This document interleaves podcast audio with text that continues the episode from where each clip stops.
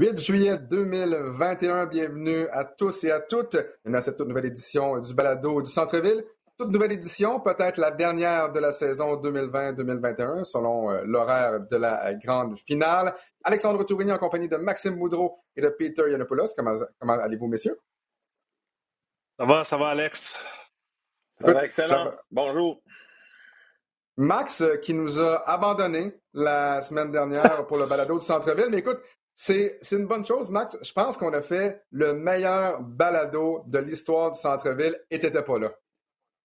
Ah oui, ok, ok. Écoute, euh, en fait, disons que j'avais des, bonnes excuses, là, on pourra en reparler, mais euh, j'avais les deux pieds dans l'eau par à peu près deux jours la semaine dernière avec un gros déménagement. La raison pourquoi j'ai un nouveau décor en arrière de moi. un très beau décor, euh, d'ailleurs. Une très belle forêt. Merci, oui. Écoute, très belle forêt papier peint avec un, un tapis roulant en arrière pour me motiver à, trouver ma shape pour peut-être aller aider l'équipe canadienne dans quatre ans. Mais euh, écoute, euh, une grosse semaine pleine de péripéties, on pourra s'en parler. Là. Je pense qu'on fait le match ce soir, moi et toi, avec, euh, avec Charles Dubé. Donc, on s'en parlera hors micro, entre deux jokes de François Pérusse. Exact. Une dure semaine, mais simplement pour les gens peut-être qui ne nous écoutent pas chaque semaine, il n'y a pas eu de balado du centre-ville il y a une semaine. On a pris une pause, évidemment, avec l'absence de Max, pas de problème. Euh, donc, parlons justement euh, tout d'abord de Decision. Pourquoi on revient sur LeBron James? Oui, parce que Peter est avec nous sur le balado. Mais outre ça, euh, il y a 11 ans, jour pour jour, LeBron James annonçait sur les ondes d'ESPN sa décision de jouer avec le Heat de Miami en compagnie de Chris Bosh et de Dwayne Wade. La première année a pas si mal été. On a perdu en grande finale contre les Mavericks de Dallas au, grand plaisir, d'ailleurs, de Max Boudreau. Euh, Peter, j'aimerais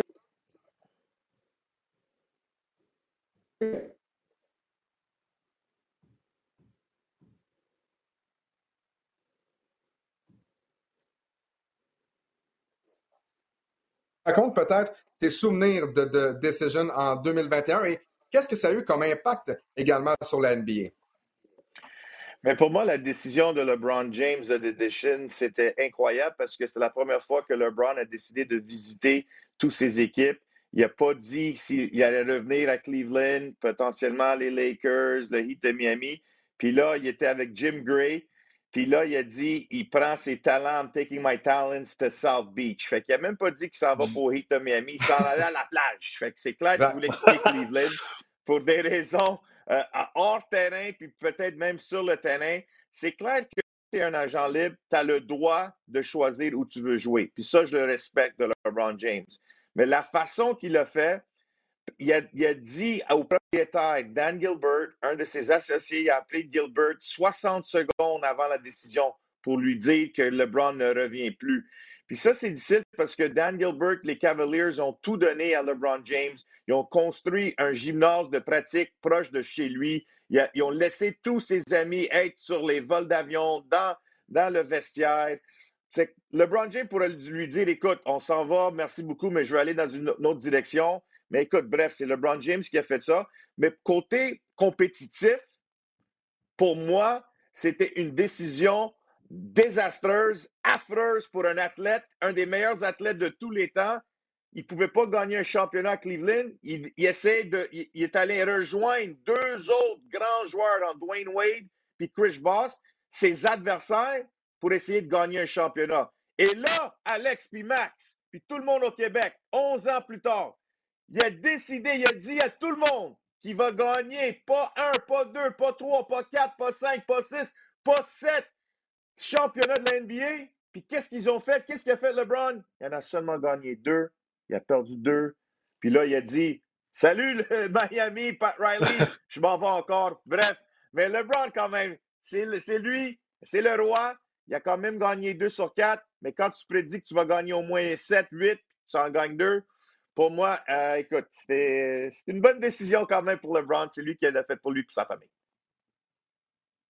Mais euh, pour en rajouter, là, c'était. Moi, je pense que c'était un peu un manque de maturité. Euh, LeBron était jeune, s'est fait conseiller. On sait qu'il y avait Rich Paul, on sait qu'il y avait tout son entourage. Je connais que certains de ces joueurs-là pour avoir joué contre eux. Mais c'était un show avec des, pétards et des, des, feux d'artifice. Tu, tu, fais pas une émission spéciale. Je me souviens exactement j'étais où euh, dans le temps quand c'est arrivé il y a 11 ans, parce que c'était la grosse décision. Et, il l'a dit plus tard dans, sa carrière euh, que cette décision-là d'aller à Miami, c'était comme lui n'avait pas été à l'université dans la NCAA, fait que c'était comme son université parce qu'il est allé pendant quatre ans. Puis après ça, ça a comme bien euh, boucler la boucle, si je peux dire, en revenant à Cleveland, en gagnant un championnat à Cleveland, sa ville natale, une ville surnommée Mistake by the Lake, tellement qu'il gagne pas de championnat dans tous les sports confondus. Mais moi, je pense que ce show-là et, le, deuxième show après là, que Peter mentionne lorsque LeBron, Dwayne Wade et Chris Bosh étaient présentés aux fans puis qui a dit je vais gagner pas un, pas deux, pas trois. Moi, je pense que c'était juste un manque de maturité pour, euh, pour LeBron dans, sa jeune carrière. Mais il a, il a, bien terminé ça, si je peux dire, mm-hmm. là, en revenant à Cleveland et en regagnant, si je peux dire, le, le cœur des partisans à, à Cleveland parce que je me souviens, là, aussitôt qu'il a pris cette décision-là, on a enlevé la grosse banderole à Cleveland qui, est, aussi gros que. Euh, je pense que le, le, lendemain matin, on brûlait des chandails dans la rue. Ah, c'était incroyable. Les fans de Cleveland sont assez hardcore, mais euh, je me souviens exactement, 11, 11 ans déjà. On, devient vieux, mais euh, c'est fou comment le temps, le temps passe vite. Mais est-ce que est-ce que l'erreur, est-ce que le problème avec The Decision, ça a été justement de la part de LeBron et de ESPN d'avoir voulu faire un show comme ça? Et par la suite, bon, euh, la fameuse présentation avec Chris Bosh et Dwayne Wade. Si LeBron avait simplement fait une conférence de presse normale en disant bon parfait, euh, j'ai signé un contrat avec le Heat de Miami, that's it, that's all. Est-ce que pour toi, Peter, ça aurait été moins pire? Mais 11 ans plus tard, c'est clair que on parle encore de cette décision. Max se souvient où il était, même moi. Côté marketing, c'est une décision incroyable. Tu dois saluer Maverick Carter, puis Rich Paul, puis son équipe, parce que tout le monde parle encore de cette décision. Oui, euh, je te dirais un peu plus de maturité, un peu plus de respect envers les Cavaliers, parce que c'est eux autres qui l'ont repêché. Mais quand même, c'est la réalité aujourd'hui. Les athlètes euh, peuvent faire qu'est-ce qu'ils veulent. Ils ont décidé de faire un grand show.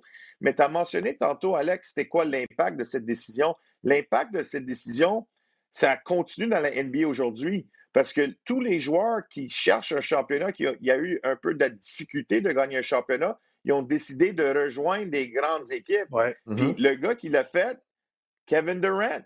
Kevin Durant a quitté le Thunder de OKC. Il, menait les Warriors en sixième match par 13 points au quatrième quart. Tu perds contre les Warriors, une équipe qui a gagné 73 victoires. Puis là, Kevin Durant allait rejoindre Curry, Clay Thompson puis Draymond Green. Fait que si je critique LeBron James sur cette décision non compétitive, mais je critique Kevin Durant encore plus parce que lui, il est allé rejoindre une meilleure équipe. Et là, on fait la même chose avec Brooklyn cette année, avec euh, Durant, Kyrie puis James Harden. Fait que, euh, cette décision a un grand impact dans l'NBA. Ça ne veut pas dire que c'est une mauvaise chose. Il y a du monde qui adore ça, les super teams, comme on dit en guillemets. Mais pour moi, cette décision euh, a vraiment impacté le basketball mm-hmm. pendant des années et des années, et même dans les autres niveaux. Tu vois présentement les joueurs du secondaire qui changent tout le temps des, écoles. Les joueurs collégiales vont tout le temps changer des écoles parce que LeBron James a décidé de quitter Cleveland. Fait que tout le monde le fait. Fait que l'impact de LeBron, c'est plus grand que seulement sur le terrain, mais aussi à l'extérieur du, terrain. Puis on doit lui donner le respect à LeBron pour ça. Le fait d'avoir une finale, Max, entre les Bucks de Milwaukee et les Suns de Phoenix. Les Bucks, un petit marché entre guillemets. On est rendu en finale. Les Suns, après des années de misère quand même, on est, on est passé par le repêchage, entre autres. Oui, on est, allé chercher Chris Paul, mais est-ce que c'est une bonne chose, enfin, de ne pas voir un super team en finale de la NBA? c'est sûr que c'est une bonne chose parce que le, partisan moyen qui regarde ça se dit Hey, comment ça, c'est pas les, joueurs super vedettes, puis on a d'autres joueurs qu'on connaît. Un, marché comme Milwaukee, euh, maintenant, on les voit un peu plus souvent à cause de Yanis, à cause qu'ils ont fini dans le top 3, mais tu parles de Phoenix, l'autre côté. Moi, je pense que Devin Booker est un joueur, peut-être le joueur le plus sous-estimé de la Ligue. Pas grand monde le connaît si tu regardes pas le basketball parce que euh, on est sur la côte est, il joue à Phoenix dans l'ouest, puis il était dans les bas-fonds pendant, comme, tu mentionnais, pas plus tard que y deux ans, ils ont terminé dernier dans leur conférence. Moi, je pense que c'est bon. La seule chose, puis comme vous avez mentionné lors du match 1 à la mi-temps, je pense que c'était une de vos questions, est-ce que ça va revenir? Je ne le sais pas, parce que cette année, c'est vraiment une année avec un astérix. On a beaucoup de joueurs blessés, euh, calendrier compensé.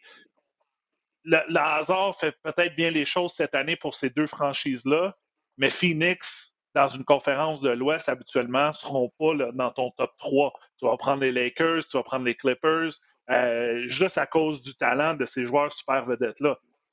Côté de Milwaukee, c'est bien aussi. Moi, je pense qu'il faut savourer le moment pour le moment présent avec ces deux franchises-là. Il y en a une des deux qui va gagner. Euh, Phoenix n'a jamais gagné de championnat et Milwaukee en a gagné un pendant que Peter jouait au secondaire, donc ça fait quand même longtemps.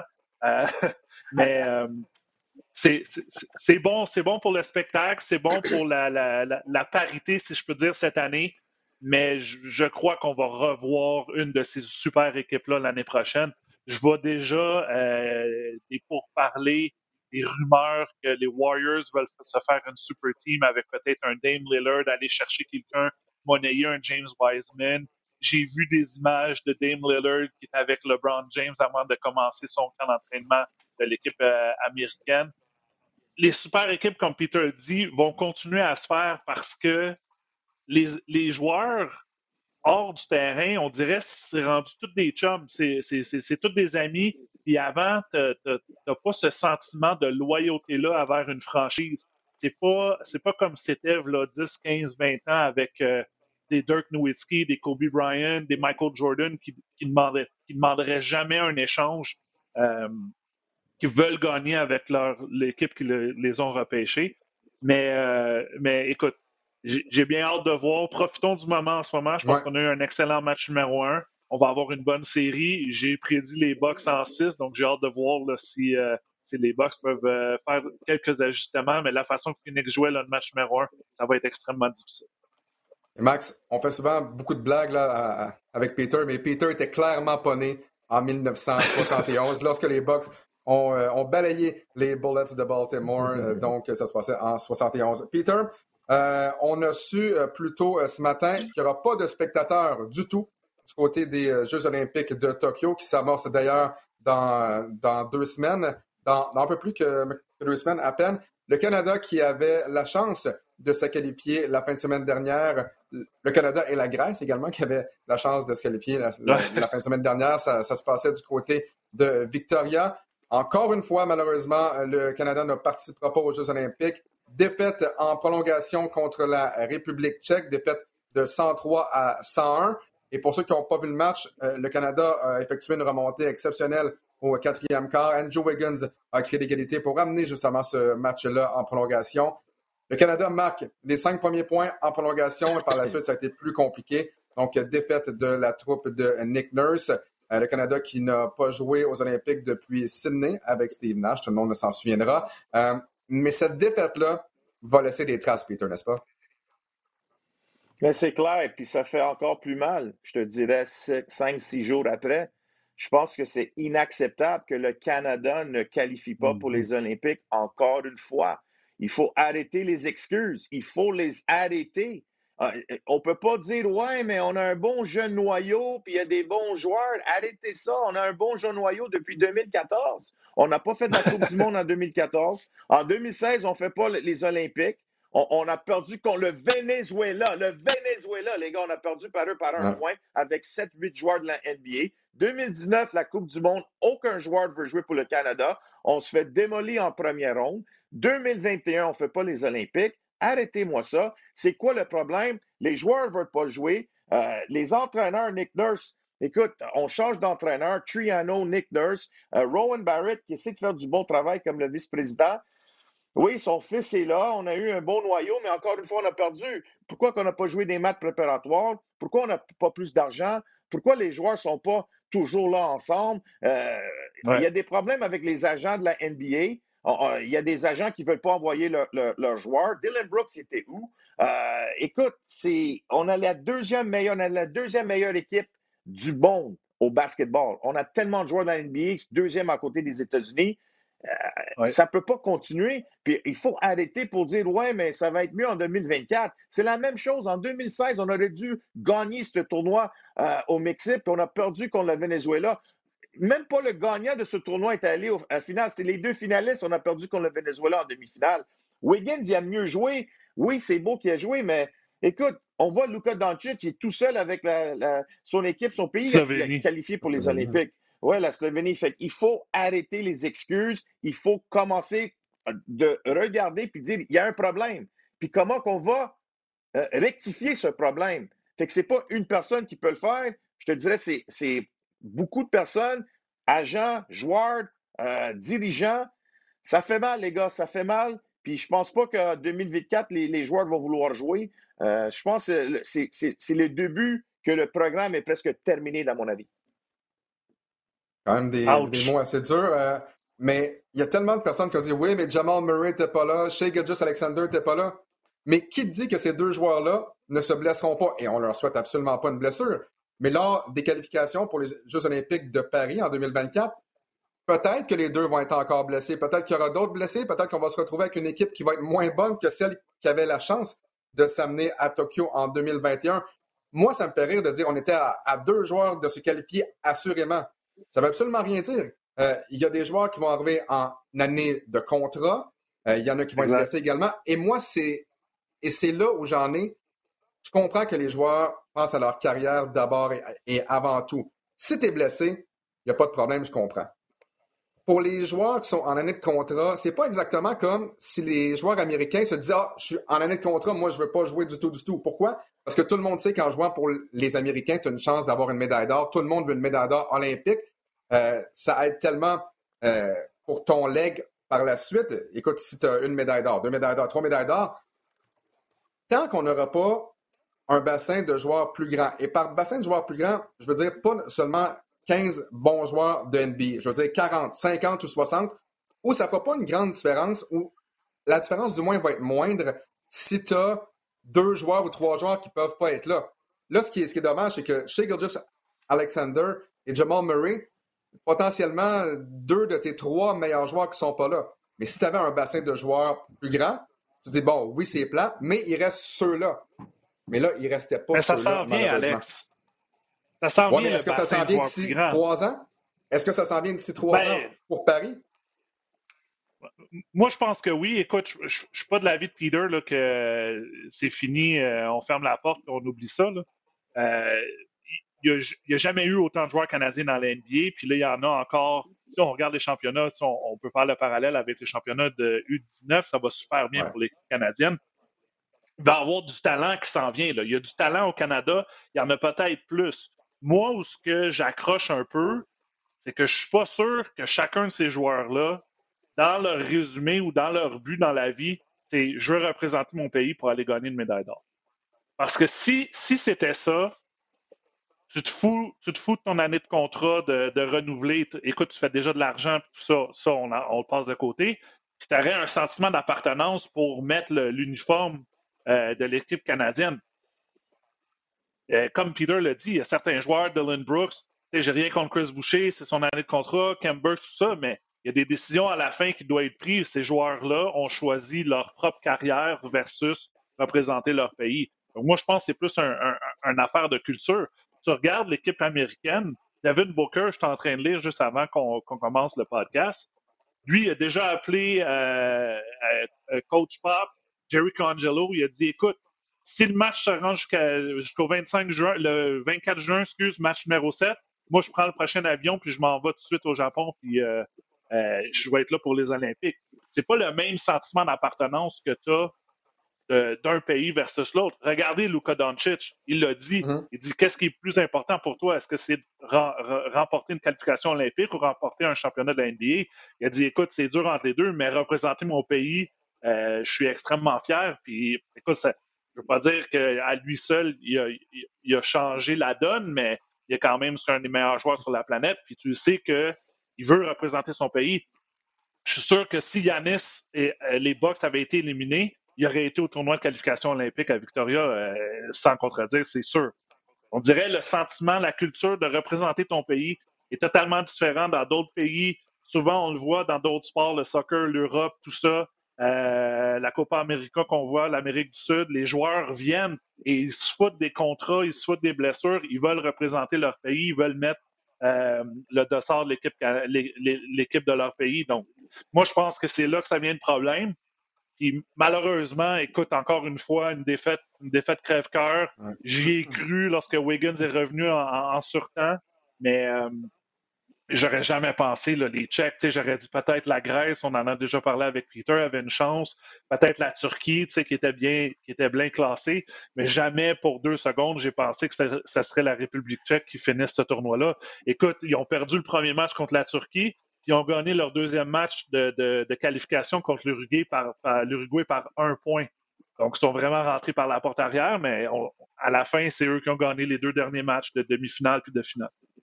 Peter, rapidement, parce que je sais qu'on doit te laisser aller, parce que tu es un homme occupé. Est-ce que tu peux nous parler des euh, jeunes Québécois qui représentent le Canada, eux, au championnat des U19, donc Ben Mathurin et au Max? Oui, euh, j'ai un peu de temps aujourd'hui, Alex. Je peux laisser ah bon, tant mieux. Mais je te dirais, ouais, j'adore être avec Alex et Max. Mais écoute, premièrement, juste pour continuer sur ce que Max a dit, le problème avec le Canada, c'est pas seulement qu'on a besoin des joueurs de la NBA qui soient présents. Les, Américains, en 2004, ils avaient perdu aux, Jeux olympiques, puis c'était vraiment désastreux pour eux. Là, ils ont fait un changement. Ils ont allé chercher Mike Krzyzewski, puis ils ont dit c'est lui qui va être notre entraîneur. Jerry Colangelo, puis Krzyzewski. Puis ils ont dit aux joueurs, si vous voulez jouer avec notre équipe, vous devez être là pour un minimum de trois étés pour être dans ce programme. Et là, les Kobe Bryant, les LeBron, les Durant, ils ont dit oui, je vais suivre Coach K, je vais suivre Colangelo. Et là, qu'on a vu qu'ils ont commencé à gagner. Fait que je pense la même chose avec le Canada. Si on veut vraiment gagner, on doit dire aux joueurs, tu ne peux pas juste arriver une fois en quatre ans ou une fois en sept ans, comme Wiggins l'a fait. Tu dois arriver trois étés consécutifs. Comme ça, on peut avoir ce bassin, ce noyau qui peut être constant. On va peut avoir cette cohésion et cette chimie. La deuxième chose, c'est qu'on a perdu contre la République tchèque, comme Max Boudreau a dit, un joueur de la NBA à la maison, les gars. La République tchèque, c'est un pays de soccer, c'est un pays de water polo, c'est pas un pays de basketball. Le Canada a payé des millions et des millions de dollars pour avoir euh, ce tournoi de qualification en Victoria, en Colombie-Britannique. Le, Basketball Canada n'avait pas cet argent-là. Fait que t'imagines, ils ont pris tout cet argent-là, ils n'ont même pas qualifié à la maison. Mais pour moi, le problème, le grand problème, les gars, c'est le développement de notre pays. Oui, on a des excellents athlètes. Oui, les gars peuvent dunker, sont athlétiques, puis sont dans la NBA. Mais contre la République tchèque, quand Corey Joseph, puis R.J. Barrett, puis Wiggins étaient sur le terrain, le coach, l'autre bord, il a dit Hey, on s'en va en défensive de zone. On n'est pas capable de lancer pour le Canada. Il faut développer nos jeunes pour lancer le ballon, pour être développés, pour avoir une intelligence sur le basket avant qu'on commence à faire un press, puis jouer de la défensive pour avoir des revirements. Fait que moi, je pense que c'est quelque chose que on doit, c'est pas une décision qui doit se prendre dans, deux, trois jours, dans deux, trois semaines. On, va, on doit regarder c'est quoi vraiment le, le, développement de nos jeunes. Puis, tu sais, le U19, ça va bien, oui, mais euh, même si on va le gagner, on l'a déjà gagné avec RJ Barrett, le mm-hmm. U17. Fait pour jouer dans ce tournoi-là, on, doit, on, a, on, a, on a besoin de cette chimie puis cette cohésion. Mais le U19, nos Québécois sont excellents. Ben Mathurin, le Maryland, notre Québécois, 16 points par match. Il est le meilleur marqueur de l'équipe euh, nationale, l'entraîneur-chef Paul Weir. Euh, le alley Pierre était incroyable. Euh, dans le match contre Porto Rico. Là, on va jouer contre l'Espagne. Là, le, demi-finale, potentiellement contre les Américains. Mais Ben Maturin a décidé de revenir à Arizona parce qu'il voulait continuer son développement. Lui, il veut être un choix lottery pick dans le prochain repêchage. Mais lui, il a dit Moi, je veux jouer pour le Canada, je veux jouer tout de suite. Il veut jouer contre les meilleurs. Puis Olivier Maxis Prosper connaît un excellent tournoi, un partant. Il a changé d'école de Clemson en Marquette. On voit sa polyvalence. On voit qu'il est capable d'améliorer son, son, tir du centre-ville, des dunks fracassants. Bref, euh, les Québécois, Enoch Kalambay aussi, on a trois Québécois dans, le tournoi. C'est excellent pour nos jeunes Québécois, puis on continue à la percer. Juste pour, pour conclure là, sur ce fameux match entre le Canada et la République tchèque, euh, je l'ai dit en nom, Peter, lorsqu'on a fait le match numéro 6, Hawks euh, contre Box ensemble le basketball FIBA, c'est pas qui a le plus de joueurs de la NBA est assuré d'avoir la victoire. Souvent, il y a des équipes, il y a des joueurs qui jouent ensemble depuis longtemps, se connaissent bien. Tu l'as dit, le, le, camp de la formation canadienne a été très court. On n'a pas eu de match hors concours, donc c'est difficile d'avoir une chimie. Et tu as beau avoir les meilleurs athlètes, lorsque tu arrives en situation de match, ça change tout. Écoutez, là, le Canada s'est fait battre par Blake Shield. Avant le début du tournoi, est-ce qu'il y a beaucoup de personnes qui nous écoutent ou qui nous regardent présentement qui connaissaient ce joueur-là? Non. Pourtant, 31 points, euh, il a été très bon, euh, notamment à 3 points, 7 en 12, et c'est grâce à lui si la République tchèque a pu mener euh, ce match-là de bout en bout. En première demi, il a été exceptionnel. Au premier quart aussi. Souvenez-vous toujours de Luis Cola. S'il y a un joueur qui joue FIBA, qui a toujours été meilleur FIBA que dans la NBA, c'est bien Luis Cola. Euh, et moi, j'ai hâte de voir, c'est ça, c'est cette cohésion-là, cette chimie-là, comment elle va s'installer. Parce que oui, les Américains sont excessivement forts, même si c'est une équipe qu'on rassemble d'un peu partout. C'est correct parce qu'il y a tellement plus de talent que les autres que tu finis souvent par gagner. Sauf euh, contre ce fameux match contre la Grèce, Peter, dont, dont tu te souviendras. Mais... Peter l'écoute en boucle à chaque soir. Probablement. Euh, sauf que j'ai bien hâte de voir ce qui va se passer euh, du côté du Canada. Donc, les mm-hmm. prochains Jeux olympiques dans trois ans du côté de Paris. Peter Yanopoulos, toujours un grand plaisir de t'accueillir au balado du centre-ville. Au plaisir de se revoir en studio euh, pour la grande finale. Je pense qu'on aura la chance de faire le match numéro 6 ensemble. Six matchs numéro 6, il y a évidemment. Merci les gars, bonne journée. Oui, papa. Salut Peter. Salut Peter. Donc, Max, si tu le veux bien, parlons donc de cette grande finale, match numéro 2 qui sera présenté sur les ondes de RDS ce soir. Donc, pour ceux qui nous écoutent, aujourd'hui, on est le 8 juillet. Si vous nous écoutez après le 8 juillet, ben c'est pas ce soir, c'était hier, avant-hier, voilà une semaine, voilà un mois, peu, mais peu importe. Euh, à quoi tu t'attends du match numéro 2 après ce que tu as vu du match numéro 1? On rappelle la marque euh, victoire des Suns de Phoenix 118 à 105. Les Suns qui ont mené par 20 points, les Bucks de Milwaukee qui ont réussi à revenir de l'arrière. On, ne s'attendait pas à voir Yanis Antetokounmpo jouer dans le match numéro 1. Finalement, s'amène dans le match. Il n'a pas paru euh, si mal que ça. Donc, peut-être justement, avant de parler du match numéro 2, revenons sur le match numéro 1. Qu'est-ce que tu as pensé de la performance des Suns et des Bucks? Euh, écoute, je suis allé dans cette série-là, puis on va commencer avant le match numéro 1. Il fallait sortir nos prédictions, puis c'est toujours à savoir, bon, écoute, tu as deux équipes euh, pour savoir qui. Une équipe qui n'a pas de blessés, Chris Paul était revenu, donc jouait super bien. Tu as l'autre équipe que la fameuse question, c'était est-ce que Yanis va revenir? Euh, au début, on croyait que c'était son ligament cause antérieur. Après ça, on dit non, c'est juste une hyper-extension. Euh, il hum, était. Euh, c'était quoi les doubtful, questionable, en tout cas, as, toutes les, les, les, les, les statuts qu'il pouvait avoir. Finalement, ils ont dit ben, regarde, il a fait le warm-up, il va jouer le match. Tu regardes à la fin du match, il a joué 35 minutes. Moi, je pense que ça va juste améliorer ses performances parce qu'il a seulement tenté 11 tirs. Euh, je l'ai vu agressif souvent sur le, sur, bloc. On voit qu'il y a un avantage de grandeur et un peu de puissance contre les plus petits gardes euh, de Phoenix. Moi, je pense qu'il va y avoir un ajustement du côté de, Mike Budenholzer sur deux choses. Je pense qu'il y, a un message qui a été lancé aux arbitres que c'est impossible qu'un joueur comme Chris Middleton, qui, qui joue 45 minutes, tente 26 tirs, a zéro lancé franc. Donc, aucune faute appelée contre lui. Et que l'équipe au total a seulement tenté 16 tirs de lancer franc versus 26, donc moins 10 déjà. Euh, je pense que le match est joué. Je ne veux pas dire que c'est toute la faute aux arbitres, c'est pas mon, mon, style de dire, mais je pense que une grosse partie du match est jouée là.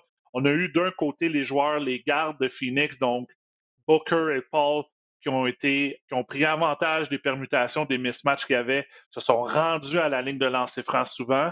Euh, Devin Booker était 10 en 10, Chris Paul 4 en 4 et Ayton 6 en 6. Donc, ces trois joueurs, ces trois joueurs-là, 20 en 20. C'est incroyable, c'est 20 points bonus que tu as. Euh, de l'autre côté, Milwaukee, seulement 56% du lancer franc. On sait que c'est un peu un talon d'Achille. Ça, ça l'a toujours été pour Yanis, ses tirs de trois points, mais aussi ses lancers francs.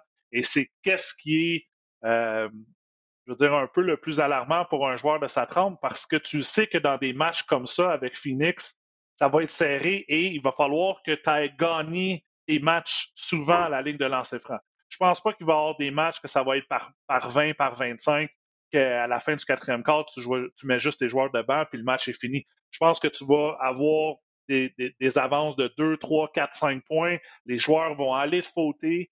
Et là, il va falloir que tu gagnes le match sur la ligne de lancer franc. je pense qu'il va y avoir un certain ajustement de ce côté-là. Il y a un message qui a été lancé de Mike Bodenholzer euh, en disant euh, écoute, euh, on n'a jamais eu cet écart-là.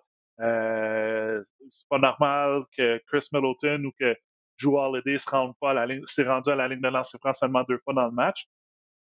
Et je pense que l'autre ajustement qu'on va faire, c'est qu'on va peut-être mettre un peu Brooke Lopez un peu plus souvent. Je sais que euh, Phoenix essaie de, prendre l'avantage, fait beaucoup d'écrans avec DeAndre Ayton, Chris Paul, le pick and roll. Euh, Chris Paul, il y a un switch, prend la, permutation et essaie de, de, prendre avantage de ça. Mais de l'autre côté, avec la blessure de Sarich, Phoenix n'ont pas de profondeur euh, de joueurs de centre. Donc, moi, je pense qu'il faut attaquer la bouteille, attaquer Ayton, euh, le mettre en problème de faute, et après ça, on va avoir vraiment un net avantage de ce côté-là parce que Ayton a joué 39 minutes. Euh, habituellement, Sarich joue une dizaine, quinzaine de minutes par match. Malheureusement, s'est blessé. sa, saison est finie et même, je pense, sa saison l'année prochaine est terminée. C'est euh, briser le, ligament croisé antérieur du genou. Mais on n'a pas d'option après au poste de centre pour protéger la bouteille. On le fait de façon euh, euh, cumulative, je veux dire, de façon à mmh. des cinq joueurs qui protègent la bouteille. En, collective, pardon, c'est ça que je voulais dire. Mais moi, je pense que on voit souvent Yanis en cinq au troisième, quatrième quart. Je, pas sûr qu'on va le voir autant. Je pense que ça va être un ajustement. On va l'essayer pour le match numéro 2, d'essayer de s'imposer dans la bouteille, avoir plus de points dans la bouteille, se faire fauter, aller à la ligne de lancer franc, euh, essayer de frustrer, fatiguer un joueur comme DeAndre Ayton. Parce que je pense que si Phoenix a euh, une lacune, si je pourrais dire, ben c'est vraiment à la profondeur de, de joueurs de pivot. Un gros match, tu l'as dit, de la part de DeAndre Ayton, 22 points, 19 rebonds, 8 en 10 du terrain. Ayton, qui est devenu seulement le quatrième joueur de l'histoire de la NBA à réussir au moins 20 points, au moins 15 rebonds en tirant au-delà de 80% du terrain. Bill Russell l'a fait à 65, Kareem Abdul-Jabbar l'a fait en 71, Will Chamberlain l'a fait en 72. Donc, ça fait presque 50 ans que ça n'avait pas été fait. Non, c'est ça. Et ça fait longtemps que ça n'avait pas été fait en grande finale. Et c'est drôle parce que Souviens-toi à quel point, lorsque les Suns de Phoenix ont repêché DeAndre Ayton au tout premier rang, il y a des gens qui se sont dit pourquoi c'est pas Trey Young, pourquoi c'est pas Luka Doncic? Et je comprends que c'est un sport d'équipe, mais de ce trio-là, ben, c'est le premier qui va potentiellement recevoir une bague de l'NBA. Il reste encore beaucoup de travail à faire, évidemment. Il reste encore trois matchs euh, à gagner, mais il est plus près que Trey Young et, euh, que Luka Doncic également. Euh, je reviens sur quelques points que tu as dit. Les lancers francs, oui, c'est certain que ça fait une différence. 9 en 16. Il y, a, il y a une disparité de 16 points à la ligne des lancers francs. Les Suns ont gagné par 13. Donc, je comprends qu'on ne peut pas simplement faire plus 16. C'est pas comme ça que ça fonctionne, surtout que Yanis à la ligne. Ben, c'est ça. Mais reste que si, si, tu cumules les points acquis à la ligne des lancers francs, la différence, entre autres, dans ce match s'est joué là. Moi, ce que je note à la ligne des lancers francs encore, il y a seulement trois joueurs des Bucks de Milwaukee euh, qui ont eu la chance de tirer. Yanis, 12 des 16 fois. On a Lopez, 0 en 2. Holiday, 2 en 2. Et par la suite, c'est tout. Il y a trois joueurs des Bucks qui se sont amenés à la ligne des lancers francs. De l'autre côté, il y a six joueurs. Est-ce que c'est des arbitres? Est-ce que les Bucks euh, ont été moins agressifs? Mais de ça, tu regardes l'alignement, excuse-moi, tu regardes l'alignement et tu te dis, tu sais, PJ Tucker, son rôle, c'est shooter des trois points du coin et jouer de la défense. Fait que c'est pas lui qui va créer, qui va créer son tir, qui va essayer de, de, percer l'attaque. Mais je reviens encore, Chris Middleton, c'est impossible que ce joueur-là n'a pas été fauté, qu'il n'est pas, il pas allé à la ligne de lancer franc. Il a tenté 26 tirs. C'est pas juste des trois points parce qu'il y a seulement 12 de ces 26 tirs que tu ouais. trois points. Fait qu'il y a 14 tirs à l'intérieur de la ligne de trois points, tu te dis, c'est jamais fait de fauter. Euh, écoute, c'est rare, c'est extrêmement rare. Je ne veux pas mettre le blâme sur les arbitres, Mais moi, je pense que je vais voir un Yanis plus agressif et un Chris Middleton et un Drew Holiday plus agressif lors du match numéro 2. Il y a Chris Paul, évidemment, il faut en parler, Devin Booker qui a dit c'est le plus grand leader euh, de la NBA. Euh, dans le cas de Chris Paul, pour, euh, pour en avoir discuté avec Lugansdor, on sait que Lugans a adoré son expérience avec Chris Paul, avec le Thunder d'Oklahoma City. Chris Paul, à l'âge de, de, 36 ans, enfin une première finale pour lui et joue vraiment comme, écoutez, avant le début de la série, selon les preneurs au livre, Chris Paul était le favori pour être le joueur le plus utile de la grande finale. Dans le match numéro un, on doit donner raison au preneur au livre. Euh, il a été excellent, 32 points, 12 en 19 du terrain, 9 passes décisives et deux petits revirements seulement.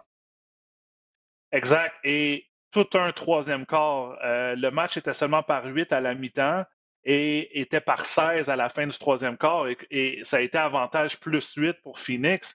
Mais au troisième quart, Chris a fini 6 en 7 et euh, a réussi tous ses tirs de trois points. Là, il était 3 en 3 du 3 points.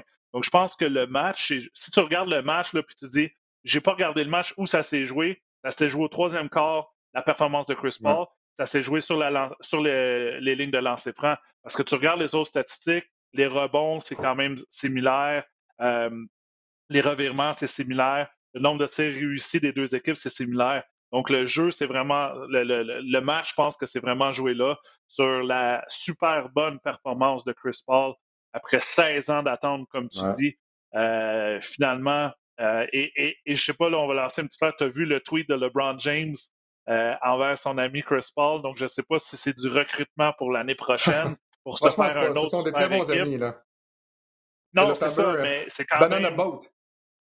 Ouais, c'est le, le, le, fameux banana boat. Il faudrait sortir la photo. Bateau banane. euh, avec, euh, avec Wayne et Carmelo et tout ça, mais euh, quelle performance. oui, j'ai pris contre eux parce que je me dis que le talent des Bucks est un peu plus grand que le talent de, de, de Phoenix, mais euh, je m'attendais pas à, à, une performance de la sorte de Chris Paul. Là. En termes, oui, c'est un super bon joueur, mais 32 euh, points, 12 en 19, euh, 9 aides aussi, deux revirements, comme tu dis. Mm-hmm. C'est une ligne statistique de, pour une première finale incroyable. même si c'est en ta 16e année, c'est quand même ta première finale. Tu joues à la maison. Tu sais que tu as le poids de ne de, de, de, pas vouloir être un joueur euh, cicatriser genre le joueur qui, a jamais le meilleur joueur qui a jamais gagné de championnat là, à la Charles Barkley, la Reggie Miller et à la, à, la, Dan Marino euh, de la NFL aussi, des trucs comme ça. Oui, la Dan Marino, c'est ça. Mais euh, écoute, quel match euh, content pour, pour Phoenix. Je pense que ça va être très serré. Et euh, moi, je m'attends à une meilleure opposition là, de, de, Milwaukee. Je pense que Milwaukee vont, vont, sortir avec le couteau entre les dents et vont être extrêmement agressifs. Là. Comme je te dis, ils vont attaquer la bouteille là, à outrance ce soir. Et ce qui est fou là, pour revenir sur Chris Paul, c'est qu'au premier quart, Chris Paul n'avait aucun point. Donc, il a marqué tous ses points dans les trois derniers quarts, euh, surtout lors des quarts 2 et 3. Euh, mais une grande performance. Rapidement, quel ajustement Mike Budenholzer va devoir faire défensivement. On sait qu'on a pris avantage de Brooke Lopez. Peut-être expliquer aux gens ce qui s'est passé et pourquoi Monty Williams a voulu attaquer dans le match numéro un Brooke Lopez. Ben, c'est parce que Brooke Lopez, du haut de ses sept pieds, c'est pas le joueur le plus mobile. Donc, c'est un pas de mesure du côté de Milwaukee. C'est qu'on sait que on veut essayer de s'imposer physiquement en termes de. On a des joueurs comme Yanis, Bobby Portis, euh, Brooke Lopez, qui sont plus grands que 97% euh, de, l'équipe de Phoenix. C'était seulement John Dre Hayden qui est à 7 pieds. Et après ça, c'est tous des joueurs en bas de 6 pieds 8. Parce que l'autre qu'on avait, c'est Sarich, mais malheureusement, il est blessé. Fait l'ajustement qu'il a essayé de faire, c'est que Monty Williams, s'il a vu Brooke Lopez sur le terrain, il disait à DeAndre Hayden, tu vas faire un écran sur le joueur qui a le ballon. Euh, si c'est Chris Paul qui entre les mains, un écran en haut de la clé, donc on appelle ça un pick and roll, un écran et roule, parce que DeAndre Hayden n'est pas pas un joueur qui va sortir après un écran euh, à la Christophe Porzingis, par exemple, pour effectuer des trois points. Et à cause de ça, il y a une permutation qui est faite. Donc, Brooke Lopez qui, est contre DeAndre Ayton, qui fait un écran sur un joueur comme Drew Holiday, est obligé de faire un switch, donc une permutation, et se retrouve contre Chris Paul qui est plus rapide, plus intelligent que lui, Et là, on est dans une situation mismatch, donc une situation à l'avantage de Phoenix qui essaie de prendre avantage de la rapidité euh, d'un joueur comme Chris Paul. Donc, ça, pour contrer ça, qu'est-ce que Mike Bodonoser fait, c'est que on assoit Brooke Lopez et là, on se met une formation plus petite, entre guillemets, avec Yannis en 5. Et là, on peut juste faire des permutations partout et tu n'as pas de joueurs qui sont extrêmement lents sur le terrain à se déplacer latéralement pour contrer un joueur comme Devin Booker ou Chris Paul qui sont, euh, qui sont extrêmement rapides, mais aussi extrêmement intelligents avec leur fin pour aller chercher le contact, aller chercher l'appel de l'arbitre et réussir leur tir en foulée. Donc, c'est là que ça devient compliqué. C'est là qu'on dit que euh, j'ai bien hâte de voir Charles ce soir mm-hmm. pour y en parler. C'est un match d'échecs. C'est que, est-ce que tu dis, bon, est-ce que je prends avantage de ma grandeur côté offensif? Euh, on va dans la bouteille, on va chercher des fautes, on met euh, DeAndre Ayton dans une situation de faute qu'il est obligé de s'asseoir sur le banc. Mais de l'autre côté, si je fais ça, côté défensif, je suis un peu pris, pris de courant parce que euh, j'ai un Brook Lopez sur le terrain qui est défensivement pas le joueur le plus rapide latéralement, puis on sait que on va faire des écrans et roule, écran et roule, écran et roule sur Brook Lopez. Donc, c'est là que l'ajustement doit être fait. Euh, c'est pour ça que euh, il faut que tu, faut vraiment, tôt dans le match, t'imposes ta loi, si je peux dire, en mm-hmm. termes de si tu veux aller à l'intérieur, tu vas à l'intérieur, tu vas chercher des fautes. Tu dis, OK, maintenant, c'est tu joues à, comment je peux dire, euh, ah, j'avais l'expression anglaise, mais dans le fond, tu joues à c'est toi qui imposes ta loi versus tu te fais imposer la loi de l'adversaire. Et c'est vraiment qu'est-ce qu'on voit tôt dans un match. Parce que c'est là que tu peux. Des joueurs peuvent attraper deux fautes rapides et ils doivent s'asseoir techniquement pour le reste de la mi-temps. Donc, c'est vraiment là que le. Je ne veux pas dire que le match va jouer, mais c'est là que tu vas voir le rythme du match et qu'est-ce que ça va être la stratégie du, des deux équipes. Très intéressant, Max Boudreau. Donc voilà, la table est mise pour le match numéro 2 qui sera présenté ce soir à compter de 21h sur les ondes de RDS. Encore une fois, mon cher Max, toujours un plaisir de faire ce balado en ta compagnie. Donc, on se retrouve potentiellement la semaine prochaine, peut-être le dernier. Si jamais ça devait être le dernier, ben, on vous remercie tout le monde à la maison. Là. Euh, oui, euh, on, on, on, vous remercie tout le monde à la maison d'avoir été si nombreux à l'écoute au balado du Centre-Ville. On vous remercie pour vos commentaires sur Twitter, sur Facebook. Euh, également, il y a des gens qui venaient nous parler en privé, nous poser des euh, questions. Euh, donc, on vous remercie d'avoir encore une fois été si nombreux à l'écoute. On se revoit donc soit la semaine prochaine, soit probablement au mois d'octobre ou novembre, donc dans quelques mois. si c'est le cas, ben, on vous souhaite de très belles vacances. Entre-temps, ben, on vous rappelle, il y a la grande finale qui sera disputée sur les ondes de RDS et RDS2. RDS qui, diffuse la totalité de la série finale et ça, continue ce soir avec le match numéro 2 entre les Bucks et les Suns. Max Boudreau, encore une fois, merci beaucoup pour ton temps ce matin et on se retrouve ce soir à RDS pour le deuxième match entre les Bucks et les Suns. Salut Alex, salut tout le monde, bon basket.